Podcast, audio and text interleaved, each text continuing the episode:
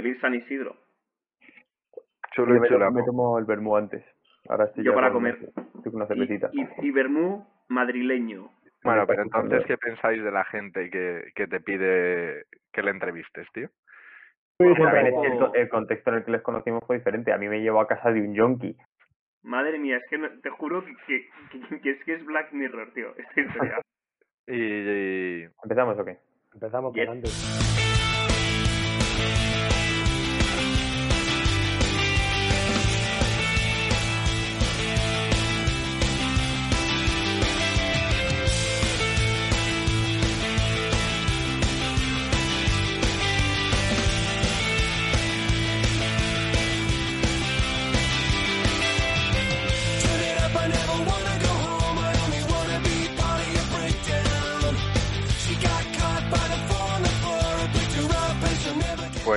Bienvenidos de nuevo a Radio Diámetro. Con todos nosotros otra vez, Gonzalo, Viva el rey. Javi, que está tomando su vermú de, de 15 de mayo, A Núñez de Balboa. y Ruby, y un servidor. ¿Qué tal, chicos? A tope con la copia. Hoy no bebido nada.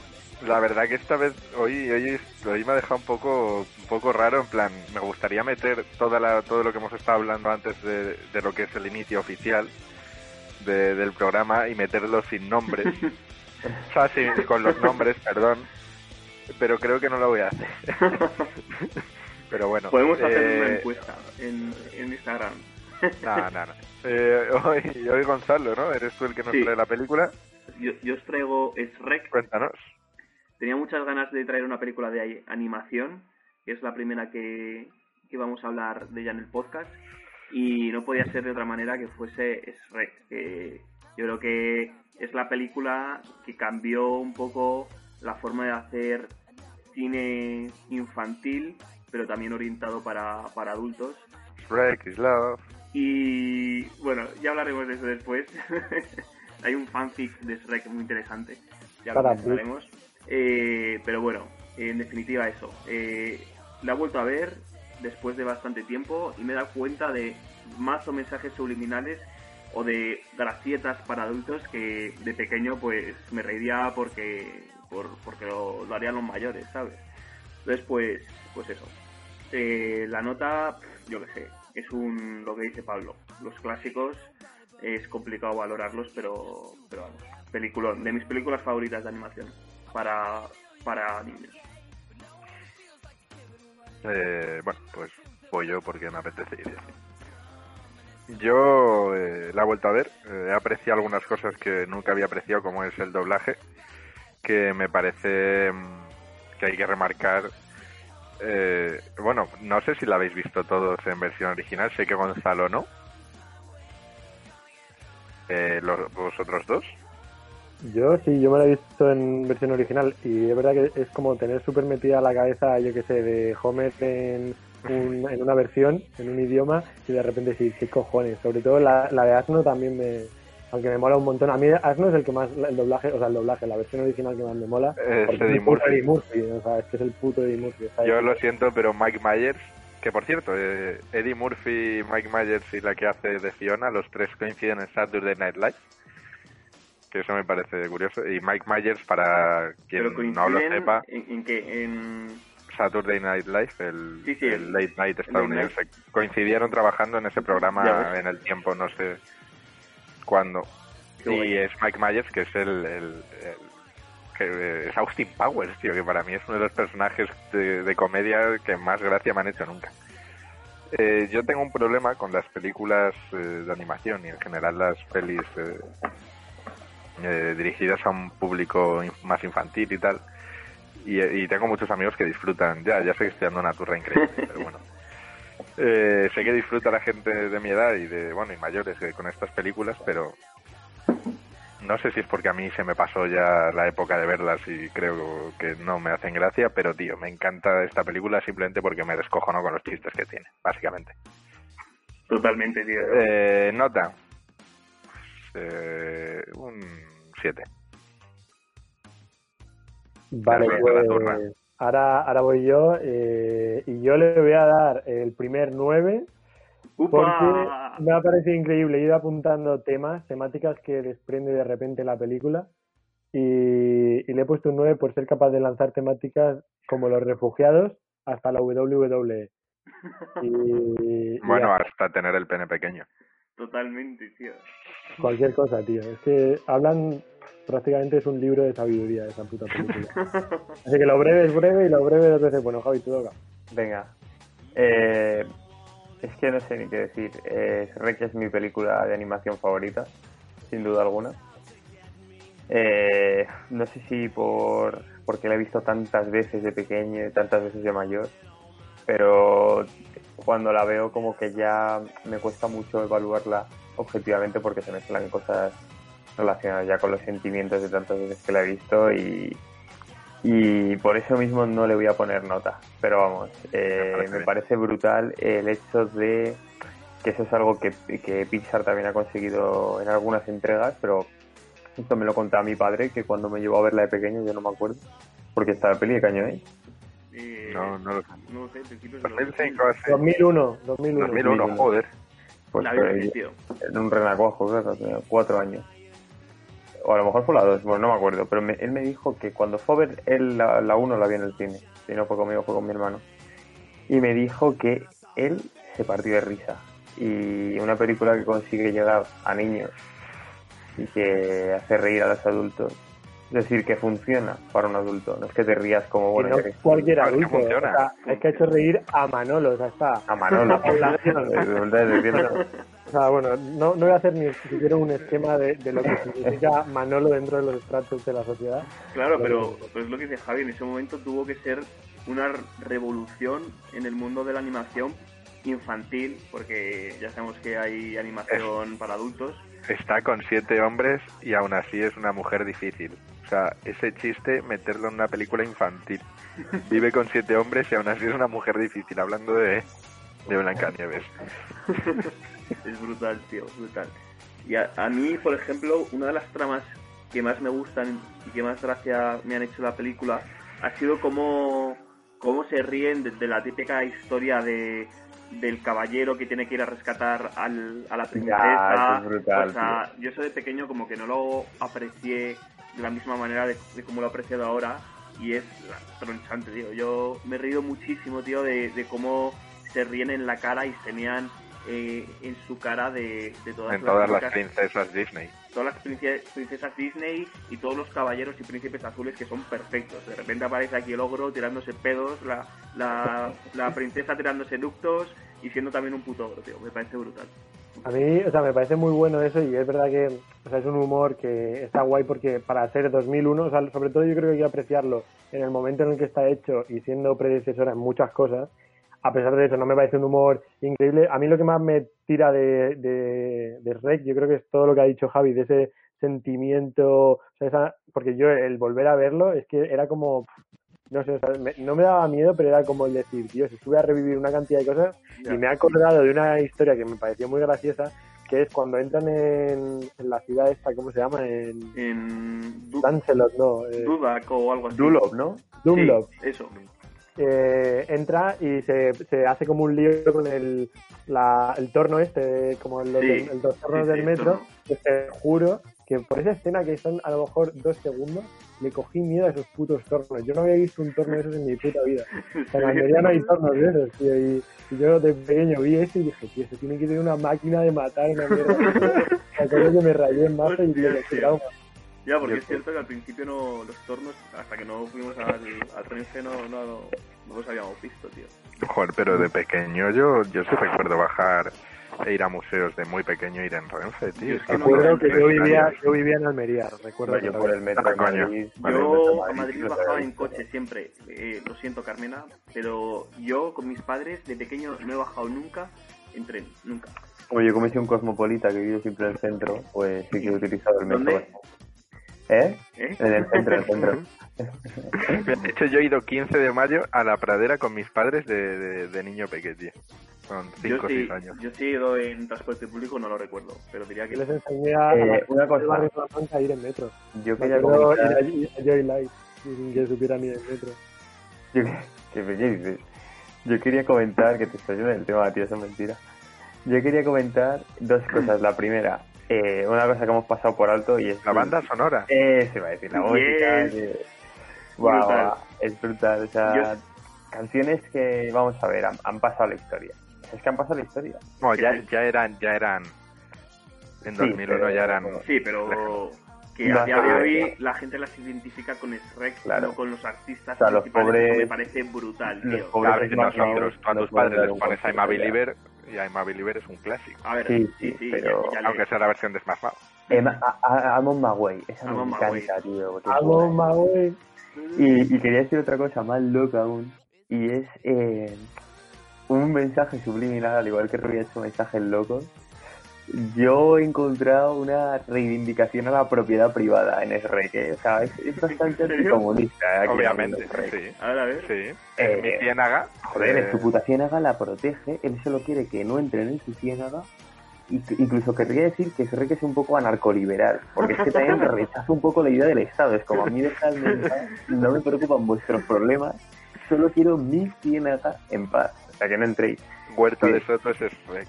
Así que con esta, con mi profesor en primero, tío. Y tengo una camiseta suya que me dio el último. Que Huerta de Soto, me hace gracia que hables de él. ¿En serio? Fue mi profesor en primero, eh, que me regaló un libro firmado y no sé qué mierdas. Y en, en cuarto de carrera vino a, cada, vino a cada uno a darnos una camiseta que pone el Estado. Bueno, no, no tengo ni puta idea de lo que Joder. Muy, muy figura. Que diciendo, o sea, es que me ha hecho gracia y quería decirlo antes de que se me olvide, porque se me va a olvidar, eh, que en verdad yo también he encontrado un montón de cosas que son típicas teorías que te encuentras de un puto loco en un blog de Reddit, pues como por ejemplo hace también una referencia muy avanzada a su época a la dignificación de los repartidores de Globo y de Liberu eh, cuando él va por la princesa, en verdad, si tú conectas hilos, cuando eh, él habla de lo mal que le trata a Lord Farquhar y al final está haciendo una crítica mm, voraz a todas las condiciones en las que ellos van sin ningún, o sea, él él va allí pues porque es un mandado y, y ya está ahí porque no tiene otra cosa que hacer y es lo que quiere, bueno, es, un símil- una que- metáfora muy a gran escala. Por lo que dice Javi, porque el tío quiere a toda costa estar a su puta bola sin que le toquen la polla y, y si se tiene que someter al pavo este, se somete. Es anarcoliberal. Anarcoliberal, No pero- ¿eh? Es verdad que es anarcoliberal. Shrek es un héroe anarcoliberal. Tío, yo la buscando teorías de esas, pero no encontré ninguna, tío. Tío, a mí me hace mucha gracia eh, los Farquaad, tío. Me, me parece el mejor personaje de la película en cuanto a no no con el que más te no el que más Que te gusta tal, sino el mejor hecho, tío. O sea, Sí, uno sí. su nombre en inglés cuando lo pronuncian, tío, eh, dicen fuckwad, que es eh, puto enano, ¿sabes? O sea, no lo sabía eso, tío. No ni, ni puta idea. What, W, de esas, es como puto tapón, eh, más. Eh, y después, eh, pues eso, cuando está desnudo en la cama y le dice, enséñame a las princesas. y de repente dice, ¡uh!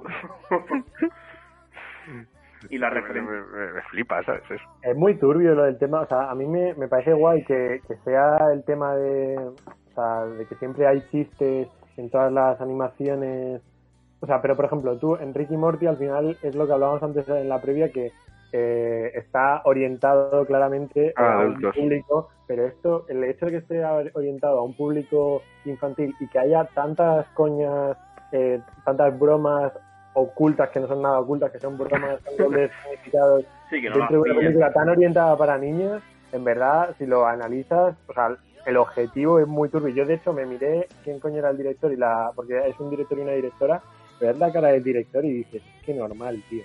Pero en normal. verdad, Pero, pero por lo- tío, intenta funcionar para dos públicos que van a ir juntos a ver esa película, ¿no? Claro. Yo creo que Sí. es el... Aparte, aparte que no te das cuenta, o sea, yo llevo viendo Los Simpsons desde que tengo tres años, o desde que tengo uso de razón prácticamente, Y no lo has pillado hasta ahora. y en verdad Los Simpsons Hasta ahora, entre comillas. Justo. no, no las ves venir, te están metiendo un chiste sexual y no te das cuenta. Bueno, un chiste sexual y una crítica a Claro, todo, a cualquier cosa que se os ocurra. Cuando vas creciendo te ríes de eso y te ríes menos de cuando uno se cae al suelo, ¿sabes? ¿Y a vosotros no os ha rechinchinado cuando veíais la, el, el Rechinchinado. logo? Rechinchinado. Eh, voy a- yo también estoy metiendo una palabra en cada podcast, pero la cosa es que no se lo estoy diciendo a nadie. Eh, igual que. Esa es la buena, eso, es- eso es lo que me gusta, tío. Eso es lo que le dije yo. No debías haber todo dicho. Mi, Claro. mi Bueno. palabra creo que ya todo el mundo la sabe, que es hablar de culos, tío. en fin, que, no, que quería decir que la F de Farquaad, de Farquaad, eh, a mí me, o sea, ta- tal cual la vi de primeras dije tú, la puta F de Facebook, y luego la empecé a ver, la empecé a ver y empecé a hacer ideas que no me ha dado tiempo a buscarme, en en algún foro había alguna teoría de una relación entre Lord Farquaad y Facebook, y en verdad sí que La le vi- parece, ¿eh? Sí, sí, totalmente. Y la relación sí que la veo de alguna forma, eh, sobre todo al final, cuando ya va a reconquistar el amor de Fiona y cómo eh, están los cartelitos estos que tienen en la boda de ríete. Eh, Sí.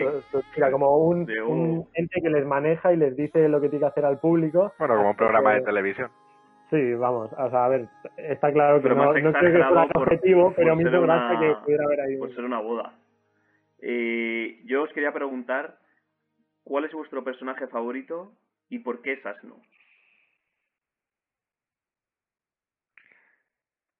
Yo. Es que ya lo he dicho. O sea, Asno es muy gracioso, tío. Y de hecho, la mejor pareja no son Fiona y, y Ogro. Yes, y quería llegar a eso Son también. Asno y Dragona. Quería llegar a eso, tío.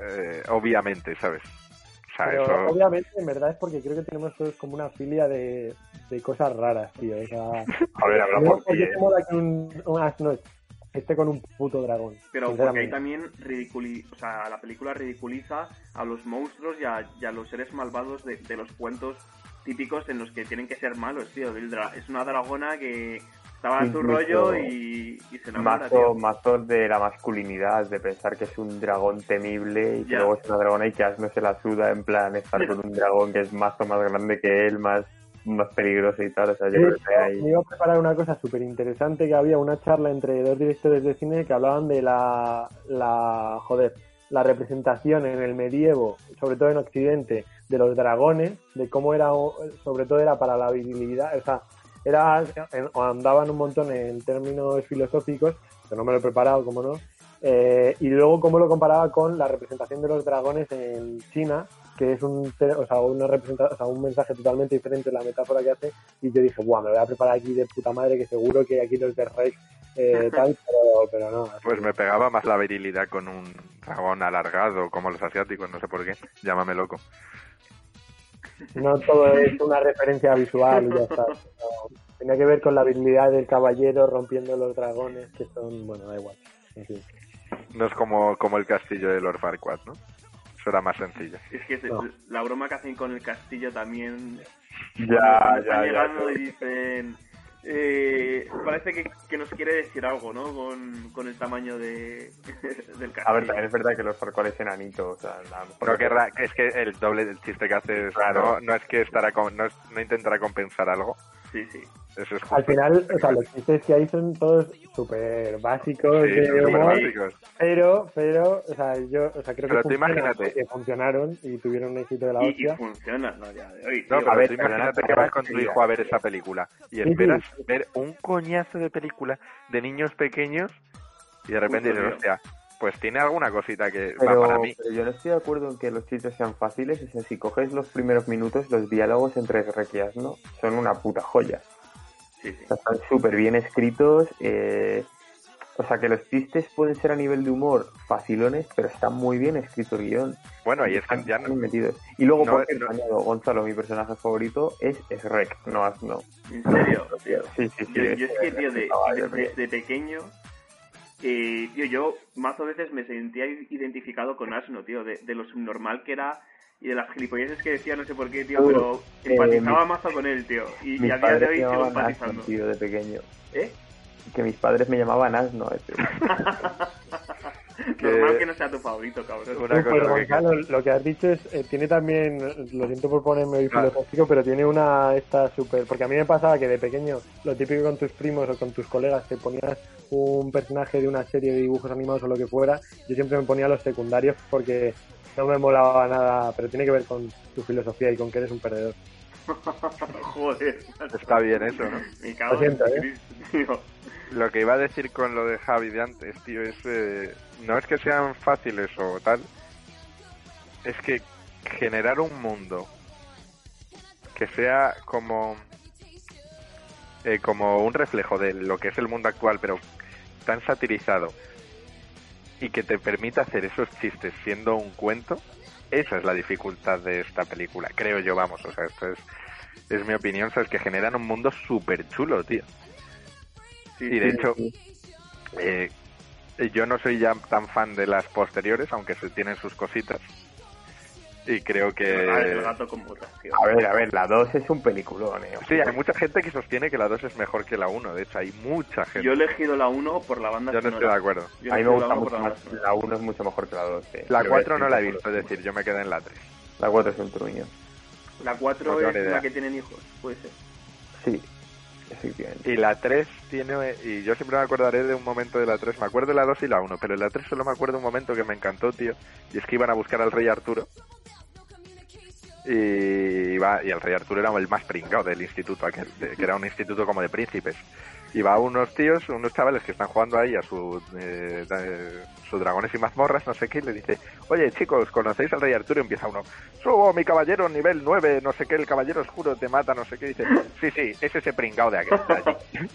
Los frikis, y es como representar un instituto allí de príncipes, que me, me- me hizo mucha gracia ¿Te, eso. te viste identificado con alguien? No, no, no, no, me hizo mucha gracia. Pero, eh, ¿cómo puedes satirizar y, y generar un- una caricatura de cualquier cosa? ¿sabes? Y eso, eso me, me gustó. Me ha generado un déjà vu muy raro, Pablo, porque yo no sé si esto lo has contado tú antes o algo, tío. O, o alguien me ha hablado de que su escena favorita o una de sus mejores escenas. Yo creo que ya lo hemos hablado, ¿no? Puede ser, Sí, yo creo ser, que, no- lo, hemos, lo hablamos después de un podcast o algo así. Puede ser, Puede ser. puede ser, puede ser. Eh, vale, tengo que hablar de una cosa. Simplemente es muy breve, muy breve. A ver, yo he de decir que, que me, me parece desagradable Es muy breve, de pero lo que vas a hablar y no voy a dar opinión ni me, vas, me voy a hablar hasta que esto acabe. No os preocupéis, oyentes, porque después de esto tan grosso que vais a escuchar, yo voy a poner una guinda para que se os quede un buen sabor de boca. ¿Un qué preferirías?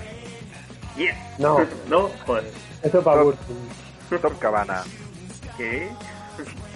Eh, a ver, quería hablar de una cosa en concreto, de un fanfic de Shrek que, he encontrado sin querer, porque al elegir la película, bueno, quería buscar las cavernas, las entrañas y las tinieblas de, de la película de Shrek.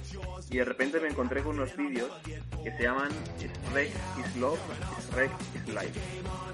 Y la primera vez que los veía, y bueno, pues simplemente os voy a invitar a que los veáis, están en YouTube. Eh, quiero hacer apología, como lo hacemos en todos los podcasts, a la sodomía. Eh, Shrek y la sodomía tienen más en común de lo que pensábamos. Y, a disfrutar. A disfrutar. No quiero meterme en el tema porque ya lo hemos hablado en muchos podcasts, pero pues, viva la Quiero, añadir- quiero añadir una cosa a lo de Gonzalo, porque es que bu- buscando info sobre Rec, yo ya me había visto estos vídeos y en verdad mm, me imaginaba un podcast en el que íbamos a hablar un montón de estos temas, porque a mí el Rec lo primero que me... Sabes que como el- esto lo vi a lo mejor hace dos tres años, ya se me quedó esa imagen de Rec y para mí el Rec era solo el Rec is Love. Entonces, parece que se Shrek dándole por culo a un tío, ¿no? Haciendo, haciendo una metáfora con la peli perfecta, es que el fan, el mundo fanfic de lo, de lo turbio de Shrek son como una cebolla. Es como una cebolla. Y, y, te- y, y- y Shrek is Love es la capa de arriba. O sea, lo más profundo de la Deep Web, chicos, eh, no, son, no es un mercado de armas, no es un mercado de niños, ni de pornografía infantil y vídeos de snap. Eh, son gente hablando de Shrek, pero de un, a un nivel que, lo- no podemos juro. imaginar. Me he metido en una cosa que era WhatsApp, que no sé si es famoso o no, pero debe ser como una especie de blog, de- son como unos blogs en los que la peña escribe historias. Y te juro que he puesto Shrek y aleatoriamente me he ido a la página 67 y me ponía en inglés la historia que nunca se contó del tío de Shrek. Y sale, salía Shrek con una bola de sodomía en la boca y ya está. Es que los, los fanfics, tío, que yo quería hablar un poco sobre ellos, suelen ser súper turbios, tío. Normalmente, ¿Cómo era eso de disfrazarte de un personaje? Furry. de- Eso. los furries. Los furries. Hay furries de Shrek, entonces. Eh, seguro que hay, tío. En verdad creo que no puede ser furry de Shrek porque... Tienen que ser animales. La palabra tiene que ser animales y aparte Asno, ya. al, al ser furry eh, viene de viene de piel, de fur. Entonces ahí está, creo que tiene que tener como pel- pelaje. Pueden ser asno. Sí. Y, y el otro, la dragona. No, Pero, pero a ver, eh, Gonzalo, ¿cómo has llegado a ese vídeo? Yo O sea, os prometo que no bueno, puedes, puedes contar el vídeo, descríbelo, para Vale. que la gente que no vaya a buscarlo... El vídeo empieza con un, con un chico eh, sentado en una silla hablando pues sobre su vida, eh, sobre cómo le va y sobre lo que está pasando en ese momento. Y de repente se pone la conversación un poco intensa y empieza a, a describir de una manera eh, grotesca y espeluznante. Bueno, cómo- te vamos a cortar porque eh, Ruby quiere quiere decir algo de los Cohen y de Rek. Y si No, alguien quiere ver el vídeo, que, que- que lo vea, pero vamos, que lo vea. básicamente a- que es Rec da por culo a... No, no, no, no, es que... ah, quería Ah. que se quedase la cosa media si la gente de verdad quisiese ir a verlo. Ah, bueno, pero La mejor porque- parte del vídeo es cuando Rex sale volando. Ya está. No creo que ahora nadie quiera ir a verlo. Bueno, Yo solo os quiero dejar con un buen sabor de boca como buen interlocutor y No como el chico del vídeo. que eh, hay una parte muy bonita cuando van a, a la quest, van a hacer el- la aventura de salvar a la princesa, en la que sale unos paisajes así con planos muy muy muy muy bonitos que me recordaron al paisajismo que utilizaron los Cohen en, en la balada de Walter Scraggs, que no sé si la habéis visto, y se la recomiendo a todo el mundo. Y si queréis podéis hacer este menú. De entrante eh, es Rex Love y después la balada de Walter ¿En qué historia? Eh, pues en- es la del oro, que no sé cómo se llama, pero es la, Buah, la del oro me encanta, tío. A mí la de la gallina, tío. La verdad es que es un... A ver, a ver, es que soy súper fanboy de los Cohen. Tampoco es mi, de mis favoritas, pero está bastante guay. Es, es muy entretenida. Sí, sí, está muy bien. Bueno, yo creo que vamos a pasar al, al señor oscuro, a los sabernos de la música, a probablemente el, el personaje más eh, excéntrico, eh, desagradable, si conoces un poco su historia, que hay en la música, ¿no? Así que Javi, introdúcenos al, al oscuro mundo de Burzum. Efectivamente, si de, si de entrante teníamos Rex Live, eh, de postre tenemos Burzum, ¿no? Entonces, Vamos, o sea, entramos en un mundo de la música que, que yo lo definiría pues como las catacumbas, porque verdaderamente el black metal, que es de lo que estamos hablando, posiblemente de los géneros más, más complejos de, de entender y de escuchar para oídos inexpertos y, y bueno, pues para gente no acostumbrada. Es un género que se basa mucho en la atmósfera, aunque evidentemente, como en todo, ha habido muchas bandas malísimas y mucho postureo, efectivamente, pero Burzum, dentro de, de lo que ha habido, pues eh, quizás haya sido de lo más controvertido a su vez y también lo más experimental. Eh, diríamos que es muy, muy atmosférico, primero la, la atmósfera que, los mensajes o, o la música en sí, y entonces hoy lo que he traído ha sido Philosophen, eh, el disco de Burzum creo que fue el anterior que compuso antes de entrar en la cárcel, que bueno, ya hablaremos después sobre la personalidad de, de- de este personaje, porque está en la marinera. Salió cuatro años más tarde, pero sí, eh, los compuso justo el último Sí. antes de entrar en la cárcel, por lo Sí, que he leído. sí. Bueno, eh, ha sido el tío que ha cumplido la condena más larga de Noruega. Y, y de hecho ¿Cuánto se- fue? fue en los, los 90, creo que fueron 20 años de, prisión. Y se, y se, y se Oh, llegó a escapar. Se llegó a escapar. tío. Y bueno, hablaremos de eso después, solo quería decir Philosophy, disco de black metal ambiental, eh, muy complicado de escuchar y, en mi opinión, un pelín, un pelín dentro del género, un pelín sobrevalorado. A mí me gusta mucho, pero no es mi favorito Burzum. Y con todo ello, me parece que es de tener unos huevos gigantescos hacer el, el álbum que hizo, grabado por cierto con, los micro, con el micrófono unos auriculares. Y con todo esto yo le doy un siete y medio. Así que quiero saber qué os ha parecido esta experiencia Burzum maníaca a todos vosotros. Estoy deseando escucharos. Vale, a ver. Quiero hablar yo ahora, porque, a ver, yo a Burzum tengo una historia detrás que me gustaría contar.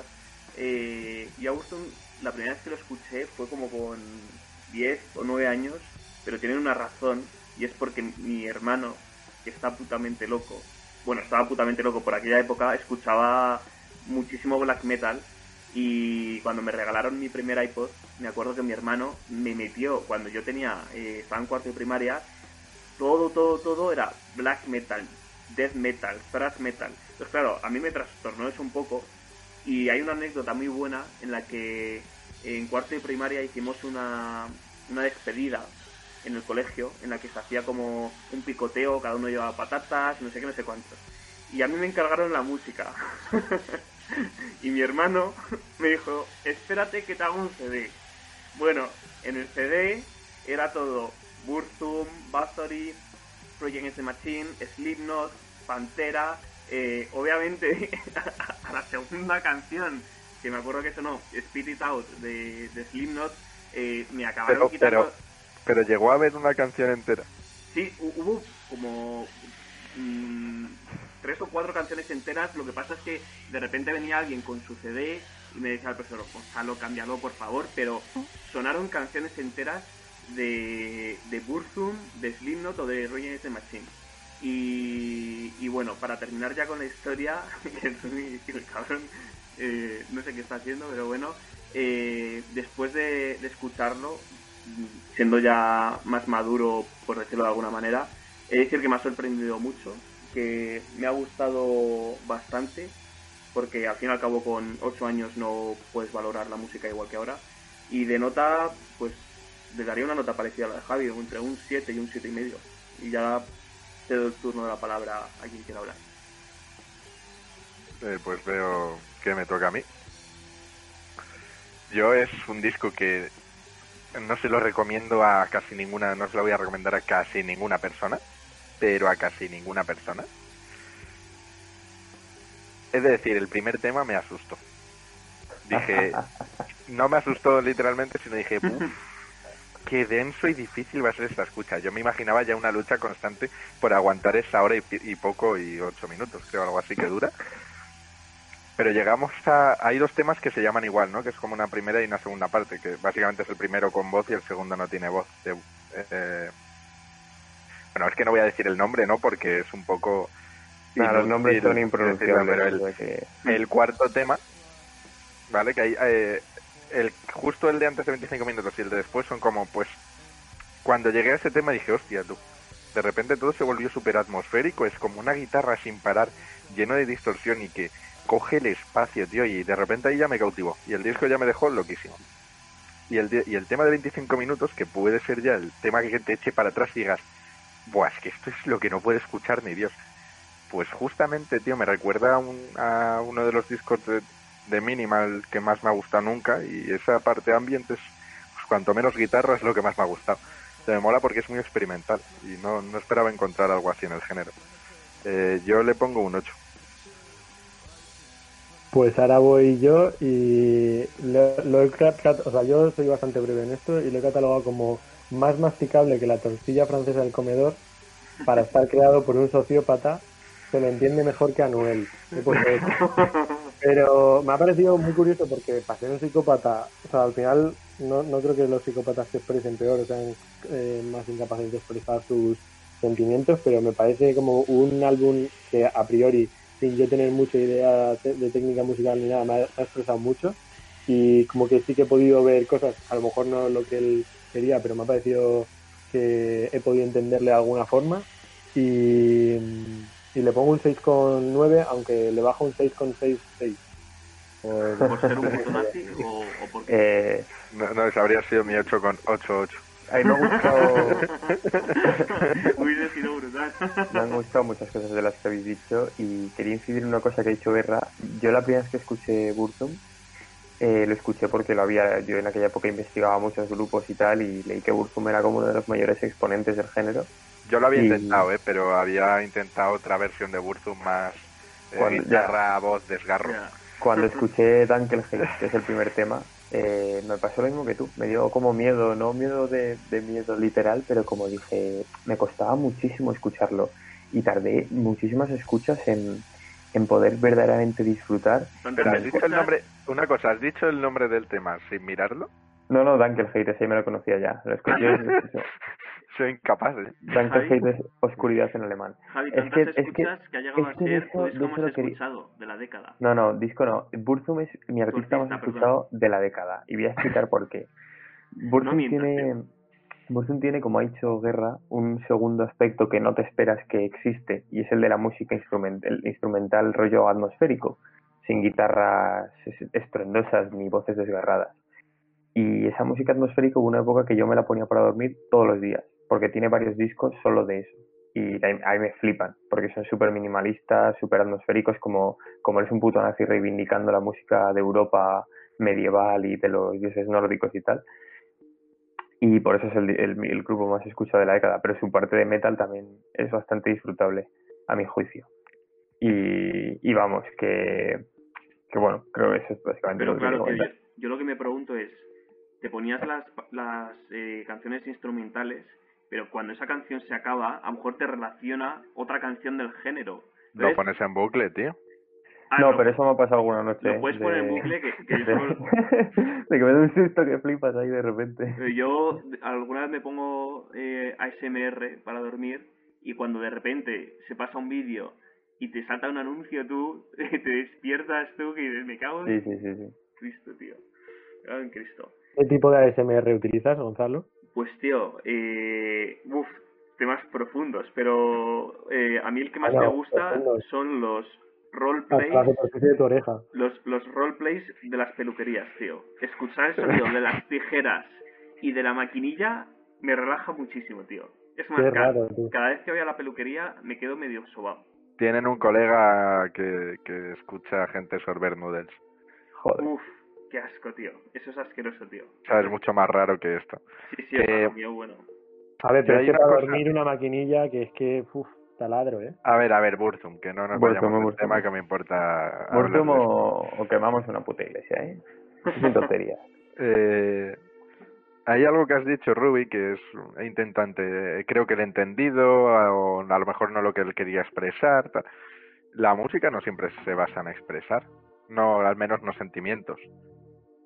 Y creo que la música no tiene que ir ni siquiera cargada de, de un sentido de intentar compartir eh, literalmente algo que piensas o que sientes. Eh, puede que pase porque yo vengo de una música electrónica que es, es muy fría, hay temas pues eso muy sentimentales y tal, pero es música muy fría, muy primitiva, que el- yo creo que se te queda más en el subconsciente y en un ritmo constante y en la relajación de tu cuerpo para llegar a, a estados eh, psicotrópicos, ¿vale? Porque es música relacionada con las drogas. Y creo que aquí yo lo he visto igual. Yo no creo, creo que era simplemente, ¿cómo se llama el cantante? Bueno, el, el, Bark el único integrante. ¿Cómo? Bark. Es Bark Bark. Bark. Eh, yo El creo que Bark está haciendo eh, un ejercicio de experimentación puro y duro, tío. No creo que esté, no, no conozco las letras. Las letras están muy guays, ¿eh? Ya, yo eso es Recomiendo lo- que- una cosa que quería preguntar a Javi. Pero antes de, de eso, Guerra, yo hay una cosita que, que creo que es también un poco lo que ha intentado decir Ruby, aunque quizás él no quiera expresar, inconscientemente el disco desprende ira. Desprende Pero de repente llegas a él- 25 minutos de... de- No, ese no, ese no. Pero, de- pero él cantando es es que no- parece un animal salvaje cantando. O sea, es que parece Sí. un ser mitológico. Es que es Aun- Aunque, de sí, vez, pero- aunque de vez en cuando mete voces súper limpias, tío. Sí, que sí, a sí, mí eso es lo sí. que me ha sorprendido al volverlo a escuchar después de tantos años, de que yo me imaginaba pues una voz eh, totalmente distorsionada, que no se escuchase nada y me he encontrado con voces súper limpias que digo, hostias, qué guapo, ¿sabes? Sí, sí, Pero alusiones a lo que me ha dicho Pablo, o sea, solo quería decir que, que totalmente de acuerdo, o sea, yo creo que, que igual que, o sea, no solo la música, cualquier tipo de expresión artística, o sea, no tiene por qué que- querer expresar algo, aunque haya dicho expresión artística, pero, pero precisamente justo, o sea, me ha sorprendido, no sé si es por el día que he tenido hoy, eh, yo encerrado ahí con mi capucha en mi habitación, eh, que estaba justo escribiendo unas cosas para un corto, y, y es que lo he escuchado, tío, y me estaba transmitiendo un montón y no creo. ¿Te ha encontrado y- trabajo, Alemania o qué? ¿Eh? No, no, no. Pero... Un pero saludo para Lucía, que es una crack. Sí, Una, una puta ama, tío. El camino rojo a viva el peyote, tío. Tío, El puto temazcal, tío. En fin. Que, que nada, que solo quería decir que, que sí que he visto, o sea, sí que he visto que me ha transmitido una cosa muy pura y ya está, y muy clara, a pesar de que no creo que fuera lo que él quería transmitir y me ha molado.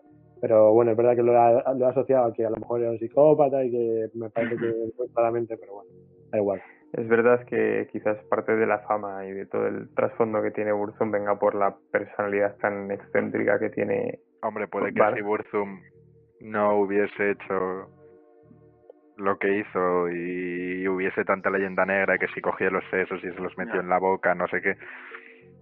No sé si Burzum sería lo que Burzum es a día de hoy. Sí, creó un género. Ni el black metal, yo creo que sería lo que es a día de hoy. A ver, el Black No, el Metal, Black Metal probablemente sí, Una porque- movida muy tocha en, Nor- en Noruega, ¿eh? Yo Y- creo que, hombre, a ver, Bathory Y se pasó a Estados Unidos. se, Sí, sí, sí. se- se podría decir, Javier, tú estás más entendido en, en esto, que Bathory es el grupo por excelencia del black Sí, metal. a ver, hombre, todo viene un poco desde, desde Venom también. Sí, Eh, parte un poquito mítica incluso, parte un poquito del thrash. Es como un thrash llevado a la deformidad, al, al blast beat, a, a una rapidez mayor, a unos gritos más, más feos y sobre todo una sensación incluso de terror. Es como mezclar ese thrash metal con, con el horror, con los temas súper eh, de Satanás, aunque en verdad Varg no mete casi nada de satanismo, por no decir nada. Sus temas suelen ser más mitológicos y filosóficos. Pero bueno, yo me gusta mucho lo que ha dicho Guerra de no lo recomendaría. Es que ese es un sentimiento brutal con el que yo tengo con este género y es, me siento afortunado de poder disfrutar de él, pero entiendo que es súper complicado que alguien escuche este género. Es súper complicado. Muy, muy complicado. Pero Alguna cosa quería decir relacionándolo con... Es que te- tengo dos temas que voy a querer sacar y se van a sacar aquí. Eh, que me hace gracia cuando, en plan, hay personajes que son... Lemmy creo que también me contaste, Javi, que era eh, defensor del nazismo y... O sea, en verdad... Sí, tenía una colección muy guapa de Bueno, objetos. vale, vale, pero que no era, pero este como que sí que abiertamente el Barto este era abiertamente nazi. el Barto, A ver, Sí. abiertamente tampoco, pero los comentarios que dices son de ser... Es, es un puto racista. o A sea, ver, tiene- Vale, vale. Tenía un canal de YouTube que se lo cerraron y en todos los vídeos hablaba de musulmanes, de las razas en el mundo, de que hay que preservarla. él hablaba de raza sí. supremacista y todo, ¿no? O sea, es, es- es un loco. Ya, ya. Sí, es que yo a mí, o sea, me- lo que quería sacar era el tema de cuando esta peña coge, o sea, a ver, que no es, no- el tío no escoge, vale, voy a decir soy nazi porque tiene X marketing, no. Pero digo, joder, ya podría haber seleccionado otro, o sea, como que ya me parece, o sea, ya me parece no, porque esto, o sea, el, el pavo este cuando le ponen, le meten en la cárcel en los 90, ¿no? O algo así. Sí, en los 90. 92, 93. Sí. Sí. Bueno, pues nada, que, me parecía como un, una elección muy... que no, no, no es- verdad que a lo mejor no está reñido o no depende de que él lo haya elegido no, pero como que me parece, tío, pues cógete algo, si ya eres un pirado, tío, cógete otra cosa, no el nazismo. A ver, pero, pero yo no creo que sea nazi en el sentido de adoración a Hitler, sino que tiene unos valores que, aparte que está grillado, que, que se relacionan con, pues, con el nazismo, pero que realmente él no, no hace No, no, apología a Hitler, no hace apología. No. Es un tío que lo que le pone es la mitología nórdica, la raza Justo. europea blanca, odia las religiones, especialmente el cristianismo, y, y ya está. No, no me digas que odia el cristianismo. Ya, tío, yo- No da sorpresa, nunca yo- lo habría pensado. Yo quería segundo- incidir en, en, en por qué les gustaba tanto quemar iglesias, tío. En plan, no sé, o sea, que de repente vas con tus colegas y dices, mira, vamos a quemar unas iglesias. Es que quemaron muchísimas iglesias en los 90 en Noruega, quemaron muchísimas el movimiento este de... En Estados Unidos mataban ganado y allí pues quemaban iglesias, tío. No sé. Y vamos, que, que las historias de, de los 90, ya lo comentamos, que hay series y películas porque, vamos, tenían tela tela marinera. O sea, todas ¿Para las qué, para crees que hay que tener más presupuesto? ¿Para quemar una iglesia o para matar una vaca? Quemaron una iglesia. Quemar una iglesia por el propio No sé yo, ¿eh? edificio. A ver, es verdad que una iglesia sí se puede quemar por accidente, pero una vaca también la puedes pegar un coscorrón y que se muera, ¿no? También. Bueno, a ver, a ver, bueno, la vaca... Son duras las vacas, tú. Sí, tío.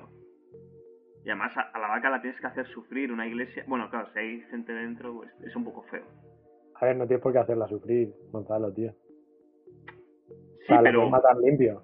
La puedes, sí, bueno, sí, la puedes matar. limpio. Pero, Pero es que has dicho, Torturando tienes que animales. hacerla sufrir. pero tío, sin, sin Eso va a saber... ser el inicio del podcast, ¿eh? Joder. Sin saber los conocimientos, sin, sin saber los conocimientos de cómo eh, asesinar limpiamente a los animales, le vas a hacer sufrir, Ruby. Yo no los tengo, tío. No sé si tú manejas. Ya, yo creo, yo creo que el presupuesto se, se te dispara ahí en, en el conocimiento, todas las clases que tienes que coger de cómo matar limpiamente un animal. Oye, Pero pues al principio no hablaste de matar limpiamente, ¿no? Con matar valía. Sí, totalmente. Me ha sorprendido un montón que, que os haya molado a, a todos, la verdad. Me ha sorprendido muchísimo, de lo cual me alegro, porque denotáis capacidad de escucha. Y, eso que, que Ha podría sido una guerra que no ha sido difícil, he de decir. O sea, Es que no ha yo sido creo fácil, que, perdón. que el, que el miedo, al menos en este disco, porque tampoco recuerdo el resto, yo creo que este disco sí que es accesible a más gente de, de lo que se cree. Lo que pasa es que el miedo de, de penetrar en las profundidades del black metal, ya simplemente con, con saber Ya. que estás escuchando black metal, ya te acojona. A ver, realmente sinceramente, es un poco disco, representativo de Black, del género. ¿eh? Sinceramente, quitando las primeras dos canciones, que sí que pueden, lo que decía Pablo, el sentimiento como de miedo y tal, Que no, no, no, no, no, no, yo nunca dije miedo en plan literal. No, no, dije sea, miedo a justo- menuda, menudo, Sí, sí. A, hora y seis minutos de algo que no Sí. entiendo, porque, a ver, si la movida es la música que no aguantas, es música que no entiendes. A eso me refería justo. Sí, sí. Eh, salvo las dos primeras canciones, a mí no se me ha hecho eh, duro escucharlo. O sea, me ha sorprendido para bien por lo que decía, por las voces limpias, por las melodías y demás. Quería decir que, que la canción primera, la de Dunkelheit, que es quizás de las más, por no decir la más accesible, tiene una cosa que me flipa y es que mezcla todo ese, todo ese, esa falta de frecuencias al- eh, bajas, en plan que suena todo como si lo escuchas desde tu puto Sony Ericsson eh, del móvil ahí de 2007, mezcla todo eso, una voz desgarrada y las guitarras eléctricas con de repente el como un sintetizador que es como un Eso pianito te, te quería preguntar, limpio. Es súper guay eso, me, me encanta cómo queda. ¿está experimentando con sintes o con, eh, eh, bueno, con sintes o con Sí, sí. modulares o algo? El tío grabó luego, cuando entró en la cárcel, le pasaron un, un sintetizador analógico y grabó dentro de prisión un disco entero con el sinte analógico, que está bastante guapo, por cierto. Un poco simplón. Y yo creo que es de ese rollo, con un Con un, sinte, con un sinte ni siquiera siendo modular con osciladores, es, tiene que ser simple.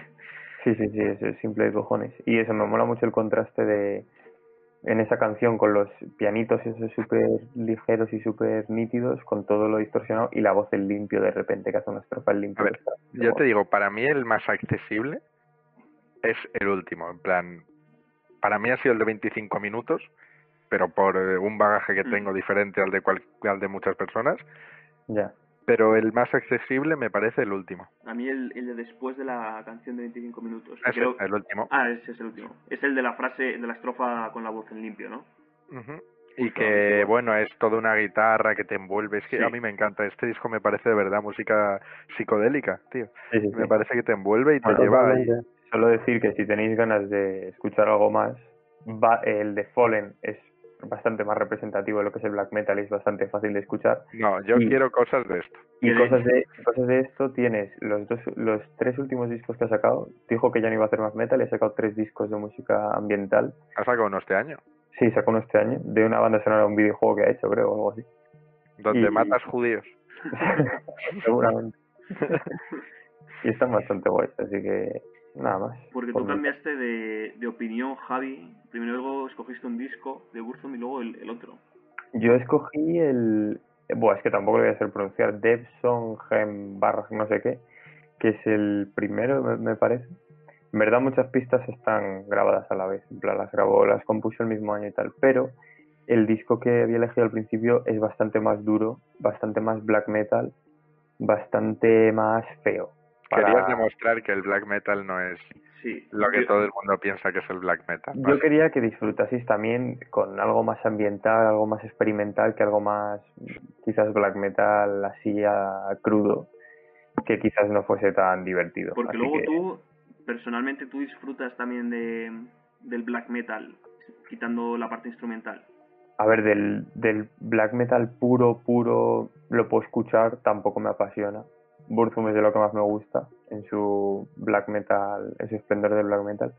Y luego escucho algo, algo de black metal más moderno. Behemoth, si se considera black metal, que es más, está mejor grabado y tal. Y de los antiguos me gusta mucho Mayhem, que es donde participó Barg, de hecho, estuvo en Mayhem, que fue No. donde conoció al que luego mató, Ah, al guitarrista de Mayhem, Eurónimo. Cuenta un poco. Porque estaba todo el rato tocando la polla, tío. Le decía que jugara a Fortnite cuenta y un le poco la historia, "No, Javi". que Cuenta un poco para jugar". que la Bueno, gente que no esté familiarizada. La historia de Mayhem es posiblemente la historia más truculenta que yo he leído en la historia de la música. tuvo eh, varios cantantes, uno de ellos se enterraba vivo, dormía con animales muertos, otro se rajaba las venas en directo, eh, otro se suicidó y el Euronymous este le hizo una foto al- a su cara destruida por un por un escopetazo y es la portada de un disco de Mayhem, por cierto. Eh, Down of the Black Hearts es un disco en directo, me parece. Y nada, básicamente Barg y Euronymous eran colegas y ¿qué pasa? Que los otros eran unos putos psicópatas, entonces a Barg le entró en la cabeza la idea de que este señor le iba a matar y antes de que le matase, según él en defensa propia, le clavó aproximadamente unas 40 puñaladas, según el forense. ¿Qué pasa? Que en defensa propia 40 puñaladas me parece a mí que, que está, está un poco feo. ¿no? Que nos cuente el estudiante de Derecho ya de, pero con el inciso de que nos facha. eh, no, con estas puñaladas, hombre, no. Ah, ya le vacía, ¿no? Es ensañamiento, es ensañamiento. ¿cómo podría- no, cómo no, podría en- demostrar- ensañamiento no, Javi, tío. No, porque con la primera puñalada ya le has matado. Te pondrían un, un- creo que es una Bueno. agravante por descuart no, por descuartizar, No, por- por- pero tú no sabes cómo son las puñaladas. En plan, en la, en la espalda, por ejemplo, es súper dura. Tú puedes clavar mazo puñaladas en la espalda y que no se muera. Sí, pero lo de ensañamiento, ensañamiento sería más como ir cortándole Bueno, sí dedos. Bueno, Y- entonces, Una, pregunta, juristas. Es que yo le- leí que al, al este de- al pavo de Mayhem, bueno, que el otro también estuvo, pero Euronymous. eso, eh, al, al este, eh, se lo- supuestamente le intenta atacar primero, pero eh, se defiende el otro, o sea, el Barto se defiende, le pilla el cuchillo y lo persigue hasta que lo mata. Entonces, Esa es la historia que dio eh, Esa Bart. es la claro. historia que dio Barg, eh, pero solo, solo eso solo se, se sabe porque él lo ha dicho y ya está, ¿no? no hay él dijo que él se enteró de que, que, que Euronymous le estaba planeando matar, pero Sí. realmente Euronymous no llegó a amenazarle con un cuchillo. Él fue directamente a su casa y le mató. Y dice, uff, creo que me Ah, van a o sea, matar. Voy a matarle yo primero por si acaso. Sí, sí, a su casa y le mató. Después hay leyenda negra que, que hay gente que dice que le llegaron trozos del cráneo de Euronymous, que, que Siberg llegó a probar carne humana. Bueno, hay una ya- leyenda negra que se generó alrededor y yo creo que ese es el fenómeno Burzum, ¿sabes? Lo que hizo que Burzum hiciese ¡pum! y se Esto convirtiese en leyenda. Para enlazarlo al otro último tema que quería enlazar, Uf. que es el tema países escandinavos igual a eh, la mayor tasa de suicidio del mundo y estar locos. Y, loquísimo. y esto lo enlazo con eh, poca, tiene relación con las pocas horas de luz, poco salir a la calle, mucho frío y cuarentena. Hay gente que está saliendo muy poco a la calle, mm, va a salir una generación de psicópatas muy grande. A ver, no es Eh, por salir a la calle y solo eso, sino por porque su cultura es súper cerrada. Pero esa cultura es así por las horas de luz. O sea, hay una relación entre las horas de luz y, A mí es que lo que me hace mucha gracia es cuando hablan de los países nórdicos como si fuese el, el paraíso europeo de la civili- civilización donde mejor se vive, tío. Yo no querría vivir eh, en países nórdicos donde no tengo, pues eso, lo que tiene... al ¿De fin y qué preferirías va sobre eso? Al fin y al cabo, lo que tiene nuestra Españita, tío, no lo tiene no lo tienen los- países nórdicos. Y que ya está el que tío. viene de Núñez de Balboa, tú. Me encantaría, me encantaría seguir Mañana, mañana a las 9 cace dorada. Me encantaría seguir con este tema y la teoría de por qué creo que va a salir una gran generación de psicópatas asesinos eh, y ataques en colegios como el Loreto eh, de eh, multitudinarios. Pero bueno, quiero ir a enlazar esto que ha dicho Gonzalo con mi que preferirías, que no puede faltar, que se- sería, ¿qué preferiríais, chavales? ¿Vivir toda vuestra vida en Murcia, pero con el clima del norte de Noruega y con las personas, la misma, los mismos habitantes que hay en Noruega, o sea, en Noruega no, en Oslo, En Oslo, Eh, pero con, con las horas de luz de Murcia. mm, hay una cosa muy rara, es el mismo clima, el sol no pega Sí, igual, en Murcia, ¿no? A ver, es que Murcia Sí. ya de por sí es raro, tío. vale. Eh, o alimentarte a base de purés helados, o sea, son purés que, que tienen trozos de hielo, están muy fríos y son helados, Uf, de los sabores que quieras, pero solo a base de eso toda tu vida. Y encima no vives en la misma ciudad más de dos semanas, te estás cada dos semanas cambiando de ciudad. Murcia. Murcia. uf. Eh, no vives... Es que lo de no vives en la misma ciudad cada dos Me- semanas... súper para atrás. ¿Eh? Me echa súper para atrás. Pero, pero se puede, se puede hacer una pequeña trampa. No, no busques, eh, no puedes hacer la misma dos ciudades pim pam pim pam. No, no, no. No solo eso, sino, eh, tío, ¿cuántas ciudades hay en la Comunidad de Madrid? hay muchísimas, tío. Yo, yo puedo estar dos semanas en Tres Cantos, dos, dos semanas A ver, Tres. Cantos es un pueblo, cabrón. Es un municipio, hijo puta. Es No, un es, pueblo. es un puto pueblo. Es un puto lleno de pueblerinos, es- paletos, es que un son unos es un paletos. de- es un puto pueblo moderno. Y los paletos son paletos modernos. haces una casa que haga frontera justo entre dos ciudades y cada dos semanas te cambias de habitación. A ver, ese sería el truqui, pero si no se puede. Ah, va. Eh, Murcia. Mi Murcia, respuesta, me vais a comer los huevos con un puré de helado debajo. Murcia y, y de vecino a Marcelo Criminal. Eh, no, porque alguien a quien sigues, Marcelo Criminal, eh, nos ha hablado ya la cuenta de Instagram y resulta ser un hijo de la gran puta. Eh, ya me he quedado a gusto en el podcast hoy. He dicho dos cosas que quería decir eh, y creo que vamos a pasar a las recomendaciones, ¿no? Venga. Perfecto. A ver, Gonzalo, ¿qué me traes? Vale, eh, no es una recomendación, sino que es como una especie de tributo. Hoy justo ha muerto Juan Genovés, que ha sido uno de los eh, pintores y artistas más importantes de los últimos 40 años en España. Eh, yo lo he visto mucho en, en Arco, porque suelo ir todos los años, y es el que tiene como eh, un cuadro con figuritas que tienen volumen, con... no sé, es bastante conocido. Eh, y luego en el, en el Reina Sofía, para cuando todo esto pase, en una de sus salas tienen su obra más conocida que es eh, El abrazo de la transición. Entonces, eh, pues para cuando pase toda esta mierda que, que podáis disfrutarlo. Vale, eh, ahora voy yo eh, y podría hacer un chiste fácil sobre que Gonzalo va a arco o decir que Pablo se le ha jugado poco metiendo una, una pullita aquí al final que no llega a nadie, pero no voy a hacer eso y tampoco voy a hacer una recomendación. Que tenía una recomendación muy buena. ha hecho las dos cosas a la vez. Luego me respondes, hijo de puta. Eh, lo que quiero decir es que me he dado cuenta a lo largo del podcast que durante todos estos seis podcasts, y este es el séptimo que llevamos, no hemos hecho algo que merece la pena y que había que hacer, que es poner a Manolo López Quiroga como recomendación. Que es una gran persona y se merece todo. Se merece que las recomendaciones que tenía para hoy las quite. Y yo os pido a los que estéis oyendo ahora mismo esto, que si alguna vez vais por la calle y os encontráis un hombre con cara risueña, pelo rizado y gafas, le saludéis y le digáis, hola, don Manolo. Precioso, tío. Javi, ¿qué nos traes? Tenemos que Eh, poner una foto suya en el podcast. Bueno, sí, Ma- Manolo estará verdaderamente halagado por, por esto que acaba de decir mi, mi querido amigo Ruby. Y, y es que me he quedado en blanco, pero, pero bueno, venga, vamos, vamos para adelante. Pues aprovechando mi tema para, para este podcast, eh, como no creo que volvamos a hablar de black metal prácticamente nunca más, mm, venga, recomendaré el, el disco Fallen de Burzum. Me parece un disco que para quien quiera experimentar lo que es un black metal así fácil de escuchar, puro y clásico, está bastante guay. Así que esa es mi recomendación para esta semana.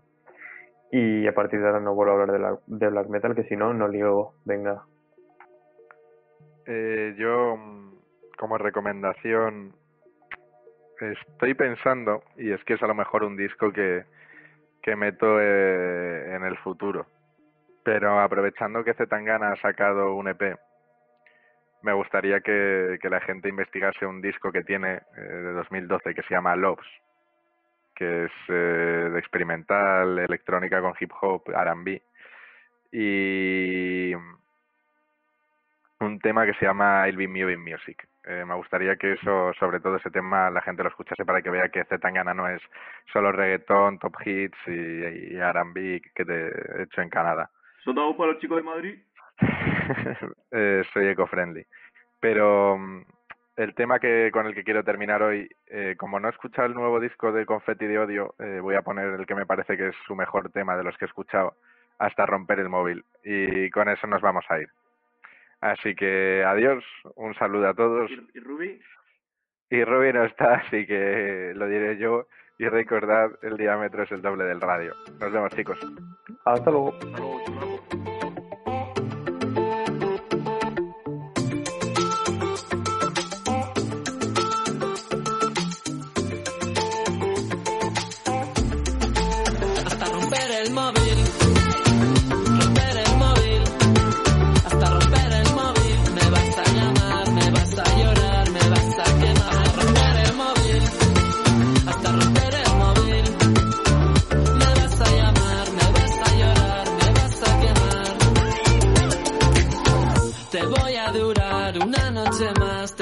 ratlles, borra